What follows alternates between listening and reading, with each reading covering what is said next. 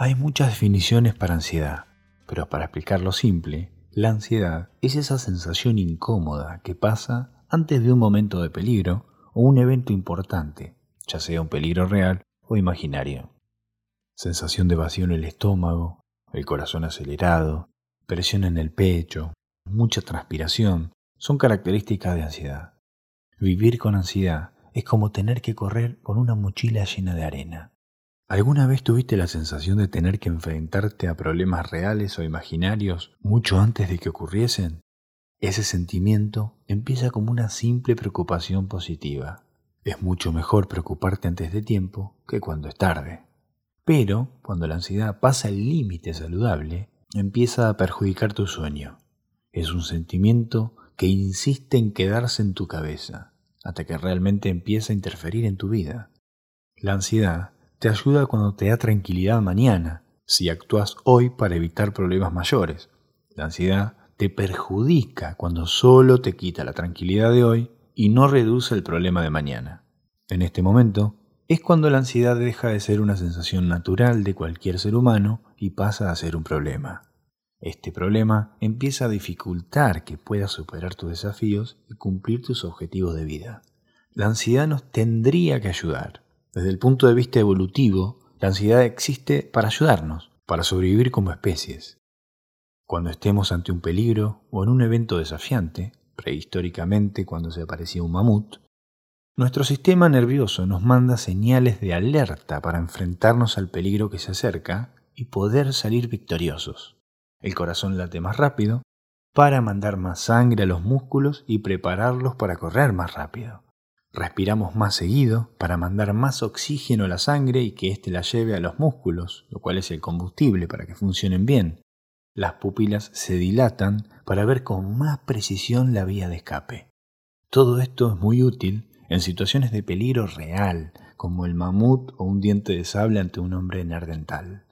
En este caso, la sensación de ansiedad puede ser la diferencia entre la vida y la muerte, y quienes tenían más ansiedad sobrevivían respecto a los que no tenían esa capacidad de defensa. El problema es que en el mundo actual esos momentos de peligros son muchas veces imaginarios o muy distantes. Exceso de información, presión social, las noticias, todo eso lo usa nuestra cabeza para generar situaciones de peligro que difícilmente vayan a pasar. Cuando esto va creciendo, la ansiedad se nos va de las manos y empieza a perjudicarnos nuestra vida. Se nos dificulta el intentar alcanzar nuestros objetivos. Los trastornos de ansiedad tienen que ser tratados de forma seria y responsable. Cuando la ansiedad empieza a salirse demasiado de los niveles normales, la persona puede ser diagnosticada con algún trastorno de ansiedad, como por ejemplo el trastorno de ansiedad generalizada. Estos trastornos están caracterizados por fuertes sentimientos de ansiedad y miedo que perjudican todos los niveles de vida de la persona. El sueño, el trabajo, las relaciones, el estudio, el tiempo libre, la carrera y demás. Pueden estar ligados a fobias específicas y tienen que ser tratados de forma responsable por un profesional de salud especializado. Si te sentiste identificado y viniste hasta este podcast buscando una cura para estos trastornos, mi recomendación es que busques ayuda psiquiátrica de confianza. Complementario al tratamiento psiquiátrico, existen algunas técnicas prácticas que te pueden ayudar. El primer paso para saber cómo controlar la ansiedad es identificar las razones, los motivos por los cuales te estás convirtiendo en una persona ansiosa. Hace una lista de todo lo que creas que puede ser el motivo de tu ansiedad Después, elimina o reducí una a una esas razones.